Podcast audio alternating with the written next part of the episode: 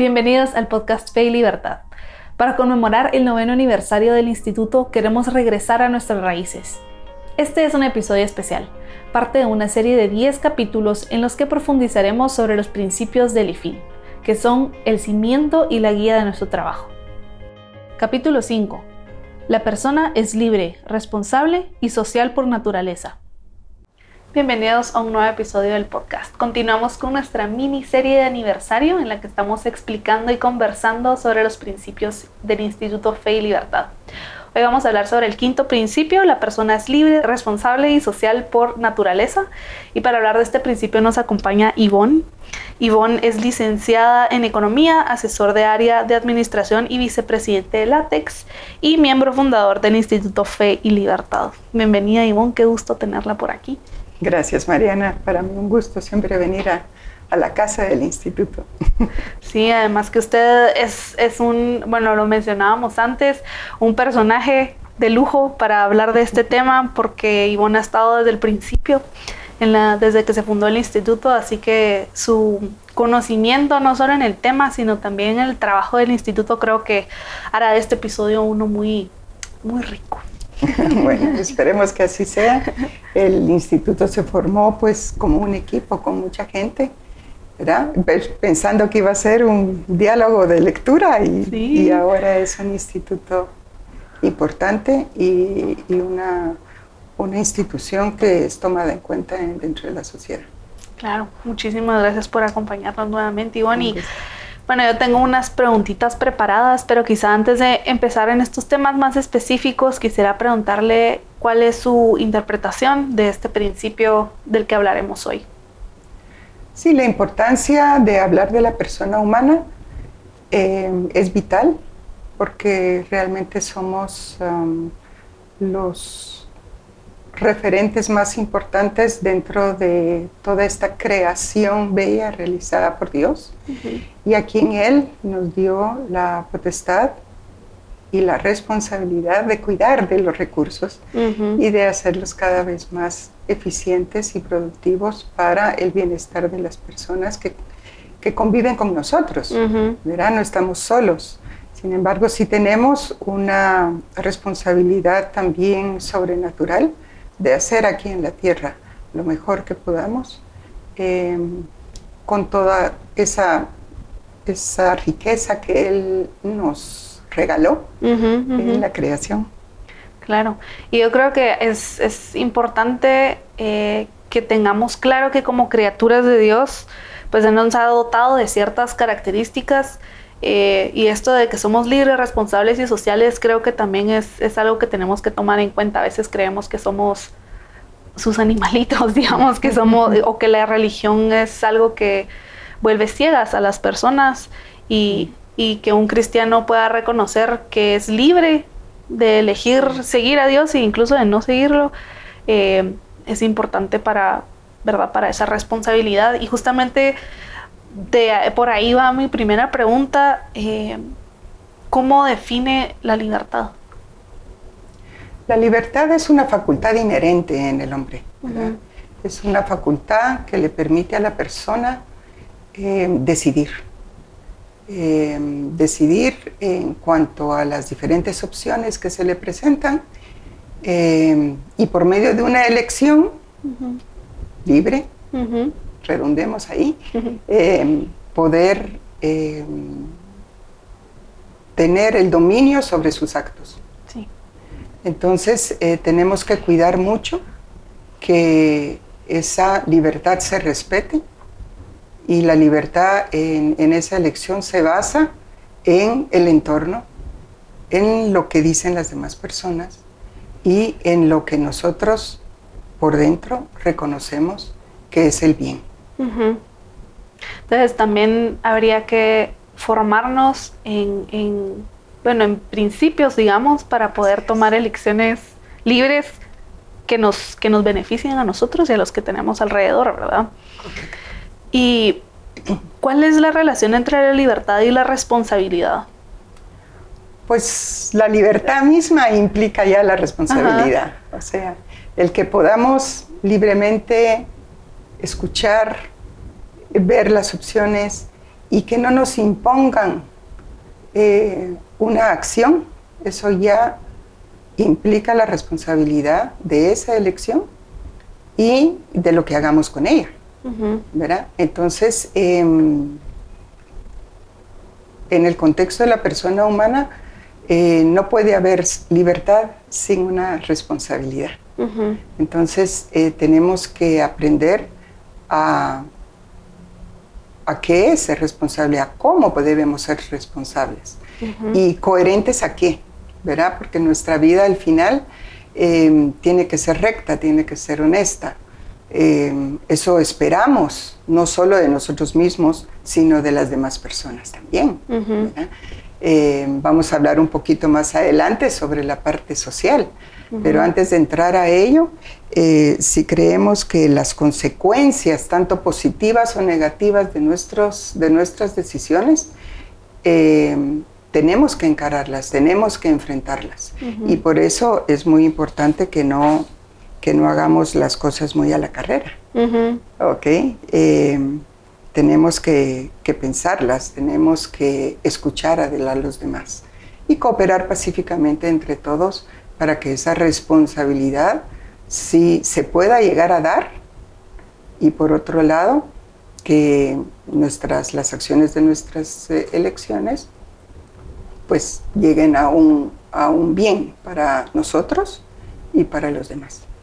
Justamente la semana pasada conversábamos con Karen Cancinos sobre, sobre el pecado y la, relación que existe entre la libertad y el pecado y también sobre la libertad y esa eh, capacidad que tiene el hombre de, de rectificar, ¿verdad? Entonces creo que también se vincula bastante con esta parte que usted mencionaba de la responsabilidad. Sí, correcto. Pues eh, este principio del instituto también habla de, como usted mencionaba, de esa naturaleza social que tiene la persona y que al final nos permite construir la civilización en la que vivimos actualmente, ¿verdad? El arte, las ciencias. Em, y le quería preguntar, porque también lo mencionó usted, que Dios nos ha dado esta capacidad de administrar, digamos, la tierra, ¿verdad? Entonces, ¿cuál es la relación entre esa naturaleza social del hombre y el papel que tenemos como co-creadores? Ok. Em, hay que empezar por el hecho de que Dios hizo la creación, se tomó el tiempo y con todo mi respeto hacia, hacia la Biblia y hacia Dios mismo, eh, se tomó el tiempo en día a día ir haciendo una parte de esa creación. Y culmina con la creación del hombre, Adán, ¿verdad? Y, lo ve solo, entonces ahí él decide no, ¿ok? Entonces eh, forma a, Eva, su compañera, pero quiero eso traerlo a un, a un espectro un poco más amplio, ¿verdad? Al hacerlos de una naturaleza física diferente, ¿ok? También somos diferentes en capacidades, en facultades y las elecciones por lo mismo van a ser distintas, ¿ok? Pero somos hijos de Dios y entonces procuramos caminar hacia el bien.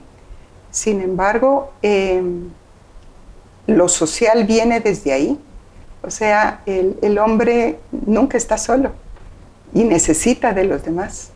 Y necesita y lo, y lo practica eh, por medio de la escucha, del diálogo y buscando consenso o formas u, opciones para poder eh, realizar lo que se considera que eh, sería lo mejor bajo las circunstancias en las que están. Porque eso es otra parte muy importante en lo social. Em, creemos tener siempre la verdad, lo cual yo creo que es válido, si esa verdad ha sido responsablemente formada, ¿ok? Y donde también nos damos cuenta que hay cosas que dependen de nosotros, hay cosas que no. También tenemos la facultad, la capacidad de poder ordenar, o más bien empecemos por explorar lo que está en nuestro entorno eh, ordenar esto y luego ver cómo podemos intercambiar con los demás las ideas que de esto surgen. Entonces la parte social conlleva eh, una parte muy importante y de plano no la podemos dejar a un lado. Por eso hablamos de una persona que por naturaleza es tanto libre, responsable eh, y social. Adicionalmente, eh, la responsabilidad utiliza la voluntad y la razón. Entonces la voluntad se va formando también y la razón muchísimo más, ¿verdad? y tenemos que ser abiertos a eso, abiertos a escuchar. Oír es más fácil. Escuchar es un poquito más complejo y a veces nos negamos a ello, ¿verdad? Em, pero no lo hagamos a un lado, eh, porque con eso es que realmente vamos a poder elegir. Y la elección también no es solamente para nuestras acciones eh, futuras. También tenemos la responsabilidad de elegir bien los medios que utilizamos para poder hacer esa elección y para poder realizar la acción en su momento. Em, por eso yo siempre digo, wow, la, el regalo que nos dio Dios con la creación em, es increíble, ¿verdad? Porque al final nosotros, al tener dominio sobre nuestros actos, em, la responsabilidad crece más en lo que debemos buscar para hacerlo de la mejor manera posible. ¿okay? Las circunstancias de cada persona son distintas, pero nosotros sí podemos desarrollar nuestro potencial y maximizarlo al servicio de los demás. Em, aquí, digamos, creo que vamos a entrar un poquito a la parte de las instituciones, pero te lo dejo un poquito para pues, la pregunta. Justamente eh, este principio menciona que para que exista esa cooperación se requiere de ciertos elementos, ¿verdad? Que, existan, entre ellos está la, igualdad ante la ley, por ejemplo. Entonces, justamente por ahí creo que iba usted. Sí, cabalmente, porque eh, eh, podemos decir, ok, somos hijos de Dios, sí, eh, pero somos distintos cada quien. Y esa diferenciación que Él permitió que hubiera, imagínense cuántos millones de personas, es increíble, ¿verdad? Eh, pero es nuestra mayor riqueza, es nuestra mayor riqueza. Sin embargo, convivimos en una sociedad eh, desde los principios de los tiempos, ¿verdad? Uno pues se fija más en la actual, pero realmente siempre ha habido sociedades, ¿ok? Sí, pero que se deben regir con una normativa. Deben, ¿por qué? Porque el fin y el objetivo es tener una convivencia pacífica. Y esa convivencia pacífica eh, no es fácil de lograr. Está en cada una de las personas poderla realizar. Em, y la parte de la justicia siempre ha sido un punto álgido en las discusiones, en las presentaciones, en el sentir de las personas. ¿verdad? Que no necesariamente va ligado necesariamente a un estatus económico, pero también se hace muchísimo énfasis en eso. Y ahí es donde considero que la parte de la igualdad ante la ley es de las cosas más necesarias también que, que existan. O sea, la institución fuerte de de la justicia con igualdad ante la ley es una de las prioridades que nos debería em, servir para podernos realizar em, mejor. adicionalmente, nuestra propia vocación no se va a poder desarrollar al máximo si no tenemos la tranquilidad de que hay una certeza de castigo en cualquier nivel en el cual nos manejemos, para poder conservar esa convivencia pacífica entre, entre todos. Em, ahora hablamos de la igualdad de la ley, pero hay muchísimas instituciones más que están conformadas eh, por personas siempre, ¿verdad? Y con los objetivos concretos eh, pero es también responsabilidad tanto de las personas que conforman esas instituciones como de los demás poder decir qué cosas sentimos que van bien o qué cosas podríamos eh, cambiar, pero para mejorar. Siempre pensando en ser más perfectos, en lo que tú comentabas muy acertadamente, en ser corredentores de Dios, ¿verdad? Entonces, procurar, nunca vamos a ser perfectos como Él, pero procurar em, tener los medios y hacer que los medios funcionen para ese fin. Claro. Escuchándola, creo que eh, es, es, evidente que existe esta relación como cíclica, ¿verdad? Entre la responsabilidad, la libertad, nuestra naturaleza social y esta cooperación para alcanzar el florecimiento de la persona. Definitivo, definitivo. Y es un, y es, es un trabajo de todos. O sea, no es el trabajo ni de una institución, ni de un grupo único de personas. Es de cada uno, con aprendiendo por la formación, la formación en las virtudes, la formación profesional, em, la formación en poder encontrar realmente cuál es nuestra vocación y permitir también a los que nos rodean que tengan esa oportunidad, em, a nuestros niños, ¿verdad? Dejarlos ser creativos, dejarlos decir lo que piensan. Em, tenemos que tener mucho cuidado porque la formación comienza desde ahí. Y bueno, no es tema de esta plática, pero sí consideramos en el instituto y yo personalmente la importancia de la familia. okay, entonces, cómo en la familia se pueden poner las bases más importantes para que esta sociedad pueda florecer okay, con, con valores eh, que lo sostengan, no solo por hoy, sino para adelante. ¿ok? ¿Qué es lo que ha pasado y lo que nos, a quienes somos creyentes, las Sagradas Escrituras nos han eh, mostrado? Pues, ¿verdad? O sea, una y otra vez podemos leer lo mismo y tal, pero siempre hay un mensaje detrás, siempre hay un descubrimiento que nos ayuda a florecer como mejores personas. Bueno, ahorita hemos mencionado el, el, papel que tienen distintas partes. Eh, de, la persona, ¿verdad? Para, para escribir este principio.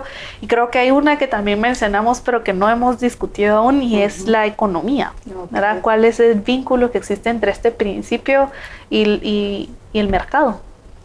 Ok.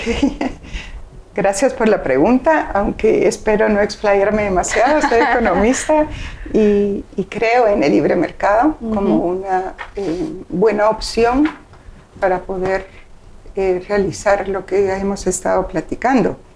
¿verdad? Eh, creo que hay que reconocer que no somos omniscientes. ¿Eso qué significa? Que no sabemos todo. Y creo que es otro regalo de Dios enorme. A mí eso siempre me ha maravillado. Eh, como en cada una de las personas en el mundo, no importa sus circunstancias, su lugar, su época, tiene un pedacito de esa información que nos va permitiendo comprender más eh, cuál es nuestra vocación en esta tierra y cómo servir a los demás con ella. Entonces tenemos que permitirnos salir de nosotros mismos, tal vez de ese área de confort que hoy está de moda, ¿verdad? Eh, pero ¿para qué? Para buscar el conocimiento, poder escuchar las opiniones de los demás eh, conocer la realidad y las circunstancias en las cuales las personas aprenden a pensar y, hacen su criterio, al igual que nosotros hemos estado formando el nuestro. Claro. ¿okay? Em, por eso digo que aquí entramos en una virtud que es tan importante, pero tan difícil, que es la humildad, ¿verdad? O sea, poder reconocer que no lo sé todo, que tengo tanto que aprender, pero que estoy tan dispuesto a, escuchar, a, saber, ¿verdad? Y aquí cabalmente entra toda la parte del pecado también, estamos heridos por ello, eh, pero eso no nos imposibilita, ¿verdad? Sino al contrario, tenemos que ir reforzando el hecho que eh, Dios nos ama y que nos está dando eh, la ocasión de poder crecer muchísimo más para el bien de los demás. Claro. Ahora, para la parte económica, entonces, eh, porque esto es importante, porque al tener cada quien una información, el libre mercado habla del mecanismo de los precios. Y entonces, ¿qué es el mecanismo de los precios? Es información. O sea, eh, yo voy al mercado y aquí en Guatemala tenemos la gran belleza de que en el mercado pues todavía podemos regatear. ¿Y eso qué significa? Es una subasta, ¿verdad? O sea, hay producto y cada quien viene, ofrece, el otro, em, ¿el otro qué es? Em, ofrece eh, cuánto quiere, los dos ofrecen cuánto, uno cuánto quiere vender y el otro por cuánto lo quiere comprar, ¿verdad? Eh, pero el nivel de información que ahí se forma es increíble, ¿verdad? Porque como digo, cada quien en su circunstancia, en su realidad, en su necesidad, ¿ok? Eh, va procurando en ese mecanismo de precios poner no un solo precio, sino un rango de precios. Entonces, en ese rango nos tenemos que movilizar, ¿ok? Ahora, ¿qué tenemos que hacer para que ese precio sea lo más real posible? pues lo que tenemos que permitir es que eh, la gente pueda cooperar unos con otros. Debemos dejar mayor libertad o, por decirlo de otra manera, libre el camino donde la gente pueda decir qué es importante y cuándo lo necesita. Em, porque si hay interferencias, esa información se distorsiona. Y en esa distorsión hacemos malas decisiones. Y luego decimos, ups, ¿qué pasó? ¿Por qué el resultado es negativo? Pues sí, porque la información que tenías al principio no era real. Entonces tenemos que em, cuidar mucho que esa relación de cooperación entre las personas se, se mantenga en una forma pacífica sin interferencias y que nos pueda realmente señalar la escasez relativa tanto de los bienes como de su demanda. ¿Y por qué hablo de escasez? Porque aunque vemos una riqueza enorme en la creación, es una realidad que partimos en economía del hecho de que todo es escaso. Y tenemos que ver los medios por los cuales lo podemos hacer más productivo. ¿Qué significa eso? Que llegue a más personas los bienes creados. Gracias Ivonne por explicar eso de una forma tan comprensible. Creo que sí. También con, digamos, más, más aterrizado, ¿verdad? En verdad, con ejemplos que uno pueda entender. Em, pues ya vamos terminando y quisiera preguntarle cómo se aplica este principio al trabajo del instituto. Wow el instituto lo que ha logrado y yo agradezco al equipo, agradezco mucho que haya tanta gente joven, eh, verá que nos ayuda con sus conocimientos de tecnología, pero no únicamente, sino que ellos tienen eh, ahora la responsabilidad de guiar a las nuevas generaciones para el futuro. ¿Okay? Entonces, el, el instituto ha logrado abrir espacios para el diálogo, pero no un diálogo simple y no quiero ser muy arrogante en este, en este punto, pero realmente las discusiones son profundas. Se, busca eh, conocer la historia, la antropología, pero también las circunstancias actuales, eh, la realidad actual, ¿verdad? Y poder entonces de esa manera em, llegar a un conocimiento mayor y poderlo trasladar a otras personas. Otra parte importante del instituto es que sea procurado que sea en un ambiente cordial y abierto. ¿verdad? Estamos invitando a todas las personas que estén dispuestas a, decir lo que piensan y siempre dentro de un ambiente de respeto y de escucha. Mm, tenía algo más yo por acá. Em, creo que es muy importante también porque el instituto nos permite llegar a ese punto de reflexión. Ah, en Guatemala no somos una cultura de leer mucho, ¿verdad? Em, yo cabalmente, cuando era más patoja, pues leía lo que tenía que leer, ¿verdad? Pero tenemos que enseñarle a nuestros niños, ¿verdad? Porque en la lectura hay tanta información que nos permite también después hacer mejores, mejores eh, decisiones. Y, vuelvo al, al, inicio cuando hablaba de que Dios se tomó su tiempo.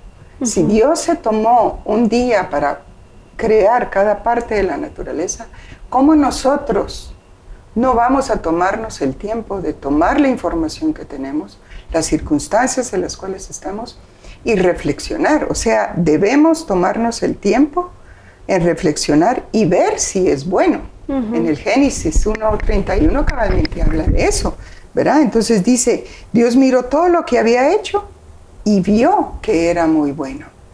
Entonces, de ese principio para el instituto es muy importante y queremos hacerlo vida, no solamente plasmarlo en, una, en un papel, ¿verdad? sino hacerlo vida. Buenísimo, sí, yo creo que ese justamente es el objetivo del instituto, formar para que las personas puedan vivir una vida, una vida orientada al bien, digamos, que virtuosa, que sea plena, que les permita ser eh, felices y la mejor versión de ellos mismos, ¿verdad? Entonces creo que lo que usted decía lo, lo, expresa muy bien. Pues muchísimas gracias, Ivonne. Eh, hemos llegado al final de este episodio y antes de cerrar quería preguntarle si quisiera agregar algo más, quizá algo que no le pregunté y, quisiera explicar antes de terminar el episodio. Únicamente creo que la, fe y la razón van unidas. Hay que formarlas a las dos, como ya, ya lo platicamos. ¿ok? Em, y tenemos em, que mostrar a, los guatemaltecos cómo nos beneficiamos de hacernos preguntas también todo el tiempo. Y que respondamos, por ejemplo, que tengamos criterio para poder comprender mejor cómo se combate la, pobreza o cómo se promueve el emprendimiento o en qué consisten las instituciones sociales que nos pueden apoyar en el crecimiento, ¿ok? Que también traen eh, progreso, pero también conocer todos los obstáculos, o bueno, si no todos, parte de los obstáculos que nos vamos a encontrar en el camino y cómo lidiar con ello. En esa parte, pues la parte económica y legal tiene, tiene mucha tela que cortar, eh, pero también mucha información que dar. ¿ok? Entonces, em, creemos que em, tenemos que buscar el bienestar de nuestras familias. Al final ese es nuestro objetivo principal, los más cercanos a nosotros y permitir que formemos y trabajemos todos por una sociedad virtuosa y plena. Y creo que eso para el instituto también es algo muy importante. Así es. Muchísimas gracias Ivonne por habernos acompañado en este episodio y también a ustedes por habernos escuchado. Esperemos que estén disfrutando de esta serie. Los invitamos a dejarnos sus comentarios eh, para saber qué les está pareciendo y qué les gustaría escuchar. Muchísimas gracias y nos vemos a la próxima. Gracias por acompañarnos en este episodio especial del podcast Fe y Libertad. Suscríbete a nuestro canal, síguenos en redes sociales y cultivemos ideas para florecer.